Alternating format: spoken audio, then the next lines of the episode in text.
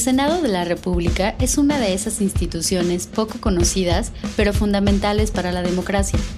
En los años recientes, la Cámara de Senadores ha adquirido protagonismo por las funciones que desempeña y por la pluralidad ideológica de sus integrantes. Más allá de mitos, en este episodio exploramos un poco más del trabajo parlamentario del Senado. Nos acompaña la senadora Mónica Fernández Balboa, expresidenta del Senado mexicano y actualmente presidenta de la Comisión de Gobernación. Bienvenidas, bienvenidos a la segunda temporada de Parlamentos, el podcast, con Kemir Puente y Panambi Garcés. Bienvenidas, bienvenidos a un episodio más de Parlamentos, el podcast como siempre, contentos, emocionados por eh, grabar un nuevo episodio. Hola Panambi, ¿cómo estás? Muy bien, ¿y tú? Muy bien, contento. Además, eh, nervioso por tener una invitada especial, que es una buena amiga, pero también es un personaje político muy importante en este país.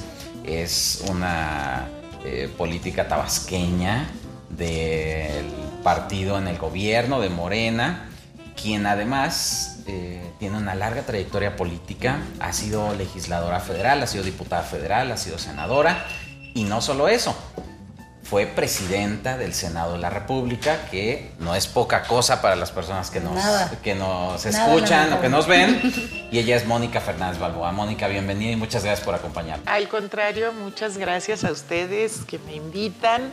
Estoy nerviosa. No, este es tu espacio. Les, les acabo de decir hace un momento entre risas, pero estoy nerviosa porque realmente es mi primer podcast en la vida. Entonces, estoy aquí estrenándome en esto. Buenísimo ojalá que seamos eh, un buen augurio eh, para, para tu vida en los podcasts. Es, un público además muy amable el que nos, el que nos escucha. Em, eh, les decía que, Mónica es una política con mucha experiencia y, y es actualmente senadora. Preside una de las comisiones más importantes del Senado de la República fue presidenta del Senado y a veces para el público que, le interesa conocer la vida senatorial, pues un poco se imaginan el... Uno, se imaginan puro glamour, se imaginan eh, a los senadores y senadoras como seres inalcanzables. Eh, e, si hay élites políticas, la élite de la élite sería el Senado de la República. Que sí responde un poco a eso, ¿no? Los, los, los, políticos profesionales que llegan al Senado es normalmente gente que tiene bastante experiencia en el legislativo o en sus estados, o sea que llegan ahí porque traen una trayectoria robusta. Claro, no es, no es para improvisados por lo regular el Senado y en general en los diseños institucionales de, de los países que tienen dos cámaras, por lo regular, pues lo que tienen es una cámara como eh, más pasional, más, eh, mucho más de debate. Y una segunda cámara, un senado mucho más racional, mucho más deliberativo. Eh, algunos les gusta pensar que es como un, una especie de freno a las, como que enfrían las, las pasiones que a veces dominan a las cámaras bajas. Y, y claro, tiene que ver con el perfil de quienes los integran. Ahora, pensando en esta, en esta configuración de, cómo, de cómo se da, platícanos cómo es para ti llegar al Senado. Pero algo bien importante es no solo llegar al Senado, llegar a la presidencia del Senado de la República. ¿Cómo fue llegar a... Sí al Senado, pero nos interesa llegar a la presidencia del Senado. No debió haber sido sencillo, ¿no?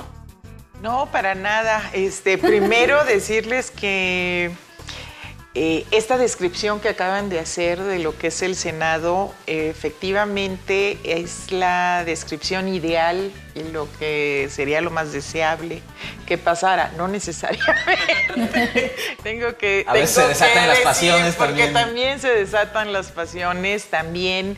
Eh, sí, efectivamente, empecemos por recordar que los senadores son representantes de las entidades y la Cámara de Diputados son representantes populares. Entonces también eso influye un poco e, en el, digamos que en el ánimo o en los perfiles que integran ambas cámaras. Eh, y pues cada partido también eh, define qué perfiles son los que quieren que los representen. En este sentido, eh, por eso es que se supone que cada, cada cámara tiene su particularidad, su peculiaridad en cuanto a su desarrollo, a su forma de trabajo y efectivamente lo ideal es que haya equilibrio. Sin embargo, eh, pues las pasiones están en todas partes y más en los sí, donde hay política hay pasión. ¿Ha sido sencillo? No, no ha sido sencillo. De hecho, eh, llegar de entrada, eh, pues bueno, modestia aparte, fui la senadora más votada en todo el país en las elecciones del, 18. Este, y encabezaba yo además la fórmula, eh, entonces sí, fui la, la más votada en todo el país. Pero una vez que llegamos a la Cámara de Senadores, en nuestro grupo parlamentario había también perfiles muy importantes. Entonces, cada quien tenía sus aspiraciones. Y tuvimos diferentes asambleas internas para decir en qué posiciones queríamos estar al interior del Senado, ¿no? Ya cuando estuviéramos, o sea, estas fueron previas a la instalación formal. Yo desde ese día desde el primer día me preguntaron en qué comisiones quería estar y yo dije, yo quiero estar en la presidencia. yo quiero estar en la presidencia del Senado. Este, eh, se me quedaron viendo raro, que como que hay otros este, que lo merecen o más intereses o lo que fuera. Sí hubo una discusión, una negociación. Y la verdad es que en ese momento yo tuve algunos eh, contratiempos personales eh, de salud en mi casa en, Tabasco y me alejé un poco de esta negociación, por decirlo así, y pues me hablaron por teléfono y me dijeron, oye Mónica, este, estás en, en la terna, pero si no se logra, aceptas la vicepresidencia. Y dije que sí, o sea, dije que sí, entonces entré directamente como vicepresidenta de la mesa directiva del Senado de la República. o sea, ya estabas en la antesala. Exacto. Ya estabas como... O en la mesa. Eh, pues sí, pero, pero, ya estaba, ya era una carta. Ya era una carta para cuando fuera la sucesión de la presidencia. Fíjate que no lo pensé así en ese momento. En ese momento la verdad es que fue intenso. Para empezar, era pues la primera vez que, llegaba, eh, que llegábamos en un proyecto que pues integrantes de un partido que se había formado cuatro años antes. Entonces, este, era la primera vez que llegábamos, fue un gran cambio en el, en el 18 cuando nos instalamos las cámaras. Y, eh, y además era la primera vez que teníamos los órganos de dirección. Claro. Eh, no solamente como partido, sino eh, esta, este movimiento que, teníamos desde hace tanto tiempo, ¿no? Exacto. Entonces, sí, porque entendemos que no es, no es lo mismo llegar como partido político, como grupo parlamentario, a tener la mayoría y tener eh, esta primera mano en los órganos de dirección. Exactamente, exactamente. Entonces, este, pues fue aprender también aprender y, ir conociéndonos, ir, conociendo las personalidades de todos. Había personajes o hay personajes, eh, hombres y mujeres, que con una gran carrera, hay unos que, pues a lo mejor con más eh, fama eh, que otros este, no necesariamente más buenos que otros, pero, sí, pero este, pero pues bueno, tienes que aprender, ¿no? Todo esto y además eh, también los grupos que durante casi 100 años fueron mayoría, también tenían que aprender a hacer oposición, también tenían que aprender a que no se iba a hacer su voluntad, sino que había otra composición de fuerzas. Entonces, fue un procedimiento intenso, fue un procedimiento eh, de aprendizaje, de experiencias, de, conocimiento, de trabajo, eh, muy enriquecedor, que al siguiente, ah bueno, pero además con algo eh, fundamental. Era la primera vez que en un organismo legislativo había o hay el 50% de mujeres. Claro, Entonces, este, esto también ha sido un parteaguas y ha sido un hecho que nos ha marcado no solo a mí, sino a la mayoría de las mujeres del Senado y puedo decir que en muchas partes, porque esto nos permitió que si bien tenemos siempre las cosas en contra y las cosas este, más difíciles históricamente, esto nos ha permitido que pudieran ir transitando los temas de, igualdad y nos permitió que el segundo año entonces dijéramos, pues tiene que ser una mujer, porque va a ser siempre hombres. Entonces de esa manera, eh, la y Hubo, y hubo resistencias cuando dijeron el segundo año que sea una mujer. O ya como que los hombres dijeron, bueno, pues sí. O sea, ya como que bajaron la cabeza. No, no, no. ¿Cómo crees? no, no, no. Okay. No, no, no, no, no. Sí hubo pataleo. Este, sí, por supuesto que hubo pataleo. Quiero decirte que la realidad es que en términos generales yo tengo que reconocer que también los compañeros senadores que tenemos en estas dos legislaturas que llevamos han, pues, han contribuido, han aguantado, han, sido una parte importante para lograr muchos de los cambios que a lo mejor podemos hablar más adelante eh, que se han dado en nuestro país gracias a esta conformación paritaria del Senado y de, también de la Cámara de Diputados. Pero claro que hubo resistencias y más que nada por género yo creo que las resistencias eran pues este por temas personales, ¿no? Y particulares. Había, efectivamente, había, a mí me tocó contender eh, con un compañero. Tres veces tuvimos que hacer la elección interna. En las tres ocasiones este, interna de nuestro grupo para ver quién iba a representarnos, este, en las tres ocasiones gané y impugnaba y no, y no puede ser. Y entonces en tres ocasiones hasta que ya finalmente llegamos al pleno, y casi fui votada por mayoría. Tuve un voto en contra, obviamente. por unanimidad.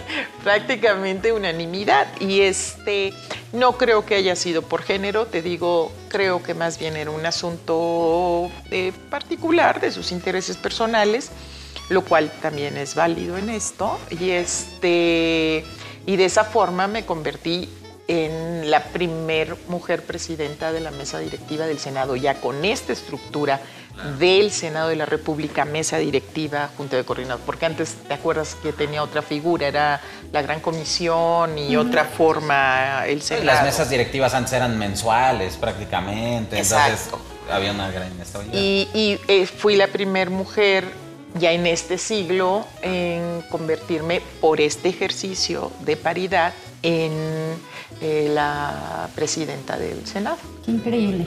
¿Dirías que en algún otro aspecto, además de la presidencia, influyó la, paridad en, las comisiones? ¿Cómo les fue? ¿Cómo es el, la operación de los, de los senadores con la paridad? Fíjate que, te digo, al principio nos costó mucho trabajo, pero ahí sí te puedo decir que todas las mujeres de todos los grupos parlamentarios nos pusimos este, pues a las vivas. Entonces, yo te puedo decir, incluso hice un libro, incluso hice un libro con este, con este análisis. Eh, el 51% de las presidencias de las comisiones legislativas del Senado de la República están presididas por mujeres. Todas las comisiones tienen composición paritaria. En mi gestión como presidenta, el 60% de los cargos administrativos de la institución del Senado eran mujeres, o sea, la directora jurídica, la de transparencia, la de, o sea, casi todos los puestos para la, eh, no senadora, sino la estructura administrativa del Senado de la República eran mujeres. Pero aún más, eh, el libro lo hice porque dije, bueno, a ver, ¿qué tiene de importante que ya, ahora, ya llegamos las mujeres, ¿no? Ya vemos el 50% aquí en este Senado. ¿Qué es lo relevante? O sea, ¿por qué hacemos tanta bulla? Claro. Y pues lo hacemos porque me puse a analizar y en ese momento el 53 o 54% de todas las iniciativas que se habían presentado en el Senado las habían presentado mujeres. Pero el 86% de las iniciativas presentadas por las mujeres eran de temas sensibles a las mujeres. Eran de los temas que antes estuvieron invisibilizados. te, estoy, te voy a hablar de temas desde que sea por ley que en los trabajos puedan tener el derecho de salir un momento a lactar, a amamantar a sus hijos, o sea, desde, ese, desde ese, esas legislaturas hasta eh, un sinfín de iniciativas que gracias a Dios hemos podido ya aprobar y que se han este, para la protección de los derechos de las niñas, niños, adolescentes, de, contra la discriminación, contra la violencia. O sea, ha sido un mundo de iniciativas, pero un mundo de trabajo que se ha concretado y que ha sido promovido por las mujeres. Y los hombres han, apoyado, o sea, no, no han dicho no, pero sí, eh, esa es la importancia estos temas tan invisibles como, como que la pederastia eh, no prescribe el delito de pederastia, o sea, que no prescriba nunca, este, por fin se hicieron. Que esté el principio de paridad en la Constitución, por fin se hizo. Que el feminicidio sea considerado delito grave, por fin, o sea, todas esas cosas que son nuevas en el país o en el mundo, no pero no se había, yo creo que a lo mejor no había habido la sensibilidad eh, para visibilizar todos estos temas y que entre todas pudiéramos impulsar, porque la verdad, eh, todos estos temas, todas nos unimos para impulsarlos y para ir trabajando y sacarlos adelante. ahora, tú llegas a la, a la Cámara de Senadores y Senadoras y, ya finalmente después de este proceso llegas a la presidencia del Senado. Una vez que alguien llega a la presidencia de un parlamento, de un congreso, em, adquieres como, creo yo, eso te, te quisiera preguntar, adquieres como otro nivel de responsabilidad porque ya no estás en tu trinchera política, en la batalla, eh, este, en la contienda En la contienda, exacto sino que te conviertes en un árbitro imparcial, tratar de atemperar los ánimos de todos en, los debates que son intensos. Los debates parlamentarios son intensos, pues si no, no serían debates parlamentarios, serían otra cosa, rituales de otro tipo. y, desde ahí tienes que, de, alguna forma, ¿cómo, ¿cómo, le haces para desprenderte un poco de eso? Porque tienes que, que tener cabeza fría en la intensidad de las sesiones, pero a su vez no puedes, no renuncias a tu militancia, tú sigues siendo integrante de un partido político y, y cómo, cómo puedes buscar esos equilibrios. ¿Es eso posible? Es decir, eh, ¿es posible presidir el Senado y desprenderse de esas, de esas pasiones? o inevitablemente finalmente terminas cediendo a, la intensidad del debate?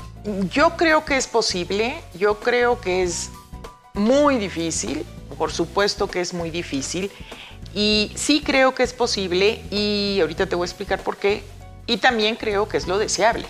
Cualquier eh, presidente de cualquier organismo este, donde haya diferencias este, de partes, tienes por obligación, o sea, precisamente presides para todas y para todos. Entonces tu actitud tiene que ser eh, con equilibrio. Eso es lo deseable. Un juez el del INE, va.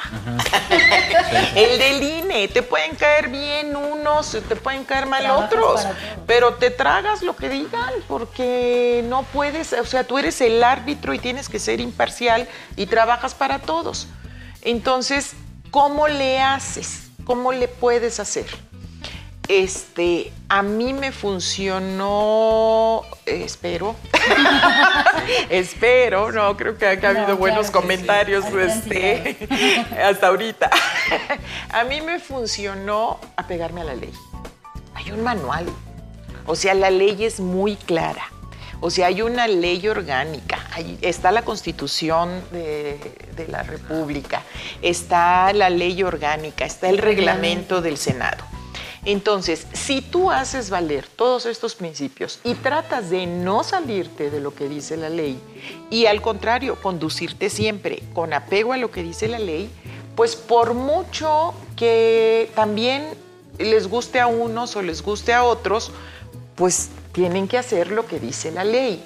Y si yo me guío con eso, pues también mi margen de equivocarme, pues es lo vas reduciendo porque no, no tienes, o sea, si yo estoy apegada a la ley, sí, claro. pues este... Se quita la eh, discrecionalidad.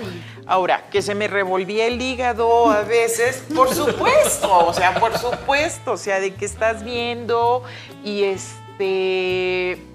Eh, eh, son, pues oye, uno es ser humano, ¿no? Sin embargo, pues sí, hacía yo este ejercicios de autocontrol. Mindfulness. De autocontrol para poder, este, pues para poder mantener eh, eh, la situación, porque no, porque traté todo el tiempo de, eh, de decir, es la presidenta del Senado, no es Mónica es la presidenta. Entonces, como presidenta, mi prioridad es que la institución funcione. Y la institución tiene muy marcados todos sus protocolos de acción. Entonces, ese es mi trabajo. Entonces traté como que todo el tiempo de hacerlo. Te digo, difícil, sí, por supuesto, porque eh, eh, había cosas, este, pues muy difíciles, pero, pero pues... hay escenas, hay escenas Eh, emblemáticas de la legislatura y que sorteaste con, este, con toda elegancia, diría yo. Este, pero digo, yo me acuerdo, por ejemplo, del, proceso de designación de la presidencia de la Comisión Nacional de Derechos Humanos. Yo creo que fue... de los momentos más difíciles. Pues no sé si hubo otro momento más difícil que ese. Mira. En, el pleno, me refiero. Fue. Eh, hubieron dos. Más que ese fue la toma de protesta de la persona que había sido designada, porque mi tarea como presidenta, lo dice la Constitución, es tomarle la protesta a la persona que fue electa, que no la elegí yo, que fue electa en un proceso, ¿no? Entonces, este, pues hubo ahí un... Eh, no sé si nos escuchan de otros países, pero hubo un zipizape, una empujadera. Así es. ¿Qué pasa en otros países? ¿Qué pasa? ¿Qué pasa? Que no es exclusivo de México. es, de todos los parlamentos.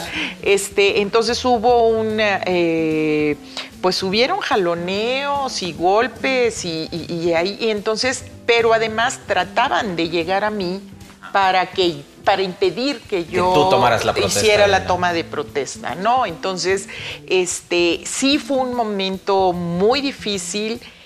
Creo que me salvó que yo estaba viendo hacia el frente. Eh, y, entonces no estaba lloviendo todo. Lo estaba pasando hasta atrás de claro, Hasta que vi. de vida, sí. lo que tienes que hacer y que atrás se peleen. Exacto. Entonces, creo que, creo que cuando reaccioné fue cuando vi un puño así cerca ya de mi cara y dije, oh. Se pero, este, pero cuando terminó, efectivamente, cuando terminó eso, eh, quiero decirte, cuando terminó este episodio, este zafarrancho, no, yo estaba muy, muy afectada. O sea, sí estuve muy afectada porque no, no me fui este, a salvo, sí me, sí, me, sí me alcanzaron a agredir, sí me, me jalonearon, este, entonces estaba yo pues muy nerviosa, tensa, y bueno, tan tensa que terminando, fíjate, terminando mi periodo como presidenta de la mesa directiva, me fui a la Fiscalía General de la República y puse una denuncia por agresión, porque eh, soy una firme convencida y luchadora de evitar la violencia contra las mujeres en cualquier circunstancia. ¿Por qué no lo hice en ese momento? Porque era yo la presidenta. Y entonces, de entrada iban a decir que iba yo a valerme de ser la presidenta del Senado, para tener influencias ¿no? en esto. Este, y tenía yo que guardar también la institución, cuidar la institucionalidad y esta imparcialidad. Imagínate que la presidenta del Senado eh, le pone una denuncia a un senador. Pues no. Entonces me esperé, hice todo eso, me esperé y, y, ya lo hice. Pero sí, sí fue un momento muy, muy difícil. Que tienes que mantener la, la calma porque no eres tú, vuelvo a decirlo. Es Pero la tienes institución. clarísimo la institución y, al final te pusiste en resguardo denunciando, pero ya cuando no había una autoridad de por medio que hiciera eh, Sí, difícil. Sí, sí, sí, así lo hice. Y otra vez llegaron eh, corriendo a denunciar, a tomarme la tribuna. Estábamos en una sesión y veo que se bajan así todos. Y este, una actitud de, de- de pocos amigos, o sí, dije, ¿qué está pasando? Y bajan así con cables en la mano y dicen, acabamos de encontrar cables. Esto es inaudito aquí en el Senado de la República. A cables porque decían que estaban Nos de espionaje, de espionaje en las oficinas de las y los senadores. Nos graban, esto es, esto no es posible. Entonces iban a hacer un, eh, pues no sé qué pensé que pensaron hacer, pero en ese momento dije, efectivamente esto no es posible y tenemos que investigar inmediatamente. En este momento suspendo la sesión para hablar a la Fiscalía General de la República, nadie sale de sus lugares, se acordona todo y empezamos la investigación. No pensaron que fueras a tener esa Entonces se quedaron, ok, ¿Ok? Claro. y lo hicimos así. Y lo hicimos así. Y efectivamente llegó la fiscalía. O sea, pues imagínate, yo era la responsable de toda la institución. Claro. Entonces, cerrar todas las puertas, nadie sale, nadie entra, y pues a revisar y averiguar, y peritajes y todo, hasta que quedó aclarado. Entonces, sí, fueron momentos difíciles porque tienes que tomar decisiones así muy fuertes y esto. Y la última, pues pandemia. Sí, seguro. Claro, te tocó que surgiera la pandemia y tomar decisiones de cómo seguir. No puede parar el Parlamento. ¿Cómo hacerlo operativo? ¿Cómo no puede parar? Es una institución que no. de- incluso ni el decreto de- del, del gobierno, el- la actividad legislativa no puede detenerse. Porque pues son cosas, eh, tienen que atender asuntos también de emergencia, etcétera. Definir cómo seguir trabajando en ese contexto tan delicado, sobre todo de- en ese momento de tanta incertidumbre. Ahora hasta decimos, ay, bueno, pues por, por vía remota, etcétera. No, en ese momento no existía esa posibilidad. Ni siquiera sabíamos usar el FaceTime. Claro, claro. O sea, Sí, sí. Sí, no. seguro. Fíjate que aún más, este, a- aún todavía más grave, en nuestras leyes, en la Constitución está previsto un estado de emergencia o, o por un problema como el que vimos, que pues está en todo el mundo, no sabíamos qué era lo que estaba pasando, este, para el Poder Ejecutivo. Pero para el Poder Legislativo y para el Poder Judicial no hay una sola mención. Pero lo mismo en ningún país de Latinoamérica y en muchísimos países de Europa. Yo me comunicaba con presidentes de congresos de Brasil, de otros estados, me decían, ¿qué vamos a hacer? O sea, no. Ustedes ya saben, ¿cómo- nosotros no. ¿Cómo, qué- cómo vamos a entrarle a este tema? El- me atrevo a decirte que lo platiqué incluso con el presidente de la Corte, con el ministro eh, presidente de la Corte, porque él era la cabeza también del Poder Judicial. Y este, o sea, pues es que no está previsto. Él con la salvedad de que pues ellos pueden tomar acuerdos porque son la máxima autoridad pero yo tomaba un acuerdo y si nos impugnan pueden recurrir a la Suprema Corte. Claro. Entonces, este, teníamos esos riesgos. Entonces tuvimos que tomar acuerdos y medidas muy importantes porque teníamos que salvaguardar la integridad física, no solamente de todas las senadoras y senadores, sino de todo el personal que llega a trabajar. En un día de sesión son 5 mil personas que entran y salen al Senado de la República. Entonces, que teníamos que resguardar todo esto, pero tampoco podíamos poner, como dicen ustedes los comunicólogos, la pantalla en negro, este, porque teníamos que seguir funcionando y el canal del Congreso tenía que seguir funcionando y teníamos, Y los o sea, trabajos legislativos los general. Entonces, sí fue un momento difícil, sí fue un momento de mucha tensión, yo creo que como en todo el mundo, porque eh, porque no sabíamos, porque había incertidumbre, porque no sabíamos si, salías a la calle y respirabas el aire, claro, sí, sí, ¿no? Era muy grave. Incluso cuánto tiempo iba a durar, ¿no? Si era una medida que iba a durar un mes o si teníamos que hacerlo ya dos años. Exacto.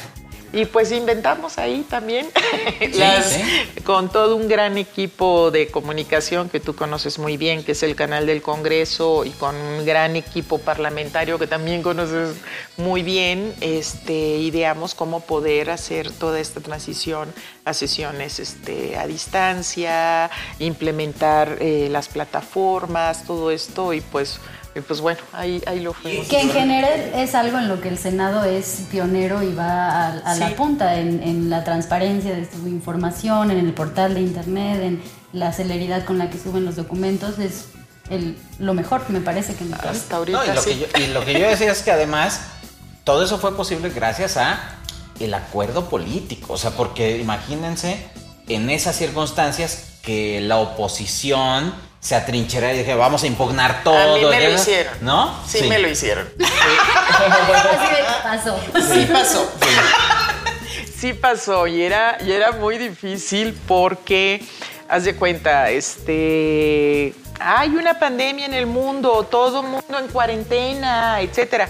Y entonces llegaba el grupo parlamentario este, de, del PAN, de derecha, decía, no, no podemos cerrar, este, es que somos flojos, son flojos, quieren cerrar todo para evitar eso.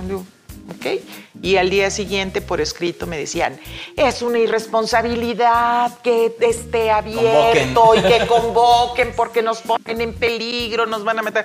Dios, ok, los convoco. No, no era así como que de, psicosis, pero además todo por escrito. Todo por escrito, o sea, me decían y salían a dar sus ruedas de prensa hasta que dije, ya, ya tengo mayoría, se tienen que tomar decisiones, yo no puedo estar jugando, es mi responsabilidad. La constitución me dice que soy la responsable en ese momento de la integridad física eh, de todos los legisladores, así que lo siento. sí, sí se tuvo. Y así como ha habido estos momentos que dices que son eh, de tensión, de, golpeteo, de negociación, eh, platícanos algo divertido, chusco, que te haya pasado en, este trabajo que, que empezaste. Porque no todo es seriedad, ¿no? O sea, también es una institución donde pasan gran parte de su vida. Y, y, algo que muchas veces el público no alcanza a ver es que una cosa es lo que sucede en, el pleno, que es como un performance en donde todos juegan un papel. Eh, como en una obra de teatro en la que está el villano, el, el bueno, el malo, etc. Entonces todos teatralizan un poco. Eh, pero abajo hay una convivencia común, cotidiana, son, son incluso amigos, eh, aunque sean de otro partido político. Es decir, yo, yo veo este, cómo se llevan muy bien entre, entre ellos, se, conocen, son camaradas, pero una cosa es lo que pasa en el, en, el, ejercicio ya de la representación y otro no. Entonces, sí es un poco desmitificar que no siempre se están peleando, no siempre están, eh, no siempre es conflicto y que a veces suceden también cosas, eh, anécdotas divertidas, ¿no?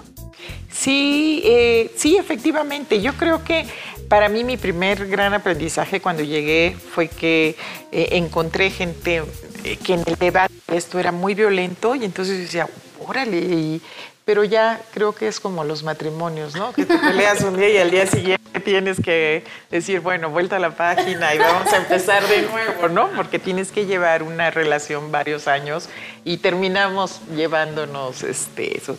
Mira, momentos divertidos hay muchos porque hasta el mismo debate hay veces que te da risa. la realidad es que hay veces, este, hace algún par de sesiones, este, yo oigo algo que están diciendo y no puedo evitar, o sea, reírme, ¿no? Y de buenas a primeras oigo que alguien me dice, no te rías, y yo, ups, perdón, y me da más risa, o sea, no lo sé. No, no, no estoy hablando de burla, sino de que te causa gracia. Pero uno de los de las veces que yo creo chuscas para todos es que, eh, como ustedes saben, estamos en el Senado, traemos el tema de la regulación de la cannabis para, para uso lúdico. Entonces, este, cuando empezó el tema, que íbamos a empezar el análisis y la revisión, pues viene una manifestación y que se van a quedar aquí los promotores. Promotores, la organización de marihuanos de México. Pues, ¿Ok? Ok. Y entonces al día siguiente, pues, ¿por qué van a estar ellos? Entonces llega la cooperativa de consumidores de cannabis de tal estado. Entonces empiezan a llegar, o sea, marchas y marchas y marchas, todos en pro, pero todos diferentes y todo. Y de buenas a primeras hacen, no solamente eh, en las afueras del Senado este, se instalan, sino que siembran en los arriates de los parques y un día hacen un marihuatón. y entonces se cierra la calle, o sea, y, todos fumando, y hicieron una. ¿Sí les llegaba el tufazo? Fogata. No, bueno. No, no, no. O sea, tú veías desde adentro la nube que nos rodeaba en el Senado. Debió haber sido una sesión muy divertida esa, la del Senado. Pues mira, yo creo porque decías, bueno, ¿y ahora qué hacemos? O sea, es la única sesión en la que no se pelearon. No sabemos por qué, pero todo era armonía. Mira, yo lo que sí te puedo decir es que fue una sesión muy larga y fue, fue muy dura porque era un debate, no me acuerdo, o sea, no me acuerdo qué debate era, porque no me acuerdo qué era. Pero subían y todos echaban este, piña por todas partes, pero bajaban muertos de la risa. Entonces yo creo que sí afectó. Yo creo que a lo mejor Cambió sí, el, el, tono de la conversación. Ya sabemos una estrategia para dirimir la conflictividad en los parlamentos. No, es que te lo, te lo prometo, o sea, y además tienen ahí, hasta el día de hoy, tienen en los arriates sus plantas. Y este, de diferentes tamaños, y de, o sea, como, como un paseo turístico para que las vayas a conocer. Entonces, pues, por supuesto que es Qué buena anécdota. Mónica, estamos casi terminando nuestro podcast y hay una pregunta que queremos hacerte y que, creo que es importante para, el público que, que, nos escucha. ¿Qué le dirías a una joven que, se interesa en la política y que te ve a ti y y te ve y dice, mira, hay, hay, hay personas interesantes, me gustaría ser como, como, esa, como esa persona que ha tenido éxito en la política, que ha aportado cosas relevantes, que ha presidido el Parlamento mexicano. Es decir, em, ¿cómo, ¿cómo, decirle a alguien eh, que, que, tiene ese interés? Pienso en una jovencita este, que recién está conociendo el mundo y que se identifica de alguna forma contigo, ¿qué, le recomendarías? Pues primero decirte que qué gran responsabilidad es hacerme una pregunta así, porque no, no es fácil. No, no es fácil. Este, eh, ¿Qué le diría yo a, a, una jovencita, a un jovencito? Este, adelante, adelante sueñen y trabajen por conseguir sus sueños. Y trabajen por construir sus sueños. Y para eso se tienen que preparar. Pero en todas me refiero a todo lo que deseen. Si quieren ser grandes ingenieras, grandes ingenieros, astronautas, eso.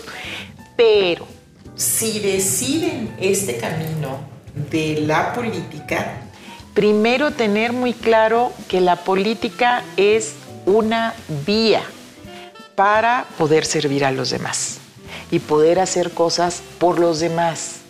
Si, si, perdemos de vista esto y si los jóvenes o las jóvenes quieren ser políticos por ahí, por estar ahí sentados y... El glamour. El glamour y eso, entonces, entonces olviden lo mejor.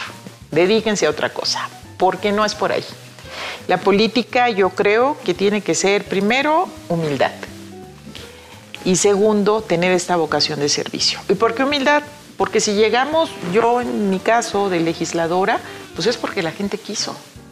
Y la gente quiso, la gente de mi estado quiso que yo estuviera ahí, pues para hacer las cosas que les dije que iba a hacer, ¿no? Y, no para estar, este, ¿cómo dices? Glamour. glamour, sí.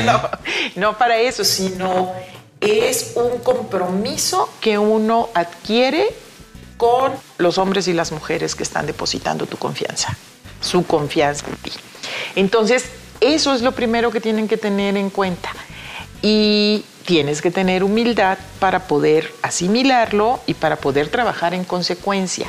Eso es mi recomendación. porque el poder puede marearte, ¿no? Claro, claro, por supuesto que sí. Este, eh, más que el poder, yo creo que todo esto, yo conozco a muchos jóvenes y, tengo relación con y trato de estar en permanente comunicación con muchas y con muchos jóvenes.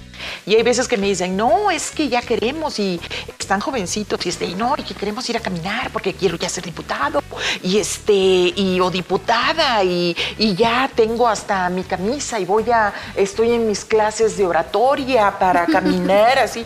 Y yo, eh, eh, eh, ¿y qué vas a ofrecer? ¿Qué es lo que vas a hacer? Bueno, pues es que voy a estar. Sí, pero ¿para qué? ¿Cuál es tu agenda? Pues es que yo soy de los jóvenes y soy. Sí, y.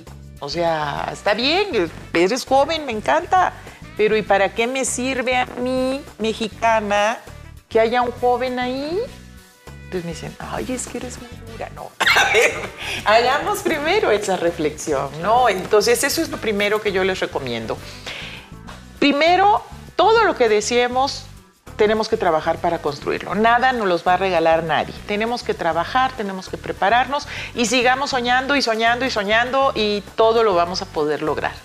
Pero pongamos, o sea, seamos claros, seamos eh, conscientes si lo que quiero es ser astronauta, pues me dedico a ser astronauta. Pero si lo que quiero es dedicarme a la política, pues hay que priorizar cuál es mi objetivo para estar en la política. Qué Muchas gracias. Yo creo. Pues muchas gracias por haber, eh, haberte dado el tiempo de compartir esto con nosotros. Creo que es una reflexión riquísima en un montón de aspectos, no solo como tu papel como política, sino también lo que puedes dejar justo para los, los que pudieran vernos y se puedan inspirar a participar y a servir. Ah, desde ese medio, te agradecemos muchísimo que estés aquí. No, al contrario. No, te digo, yo encantada. Y con esperamos que te hayas divertido. Exacto, esperamos que te hayas divertido. Y esperamos también que el público que nos escucha eh, eh, recuerden enviarnos sus comentarios eh, o también seguirnos por las redes. ¿Quieres, tú tienes redes también? ¿Te pueden seguir, Sí, por supuesto, en Mónica Ferbal, arroba Mónica Ferbal en todo, creo. YouTube, este, Twitter, Instagram. Instagram. Perfecto. Facebook. Y nosotros en Parlamentos P, en Twitter y en Instagram. Perfecto. Bueno, pues muchas gracias. Nos vemos en el siguiente episodio. Gracias, Al contrario, muchas gracias a ambos. Me da muchísimo gusto estar aquí con ustedes y que ya me siento realizada de haber hecho mi primer podcast. Nos vemos en el siguiente episodio. Muchas gracias. Bye bye.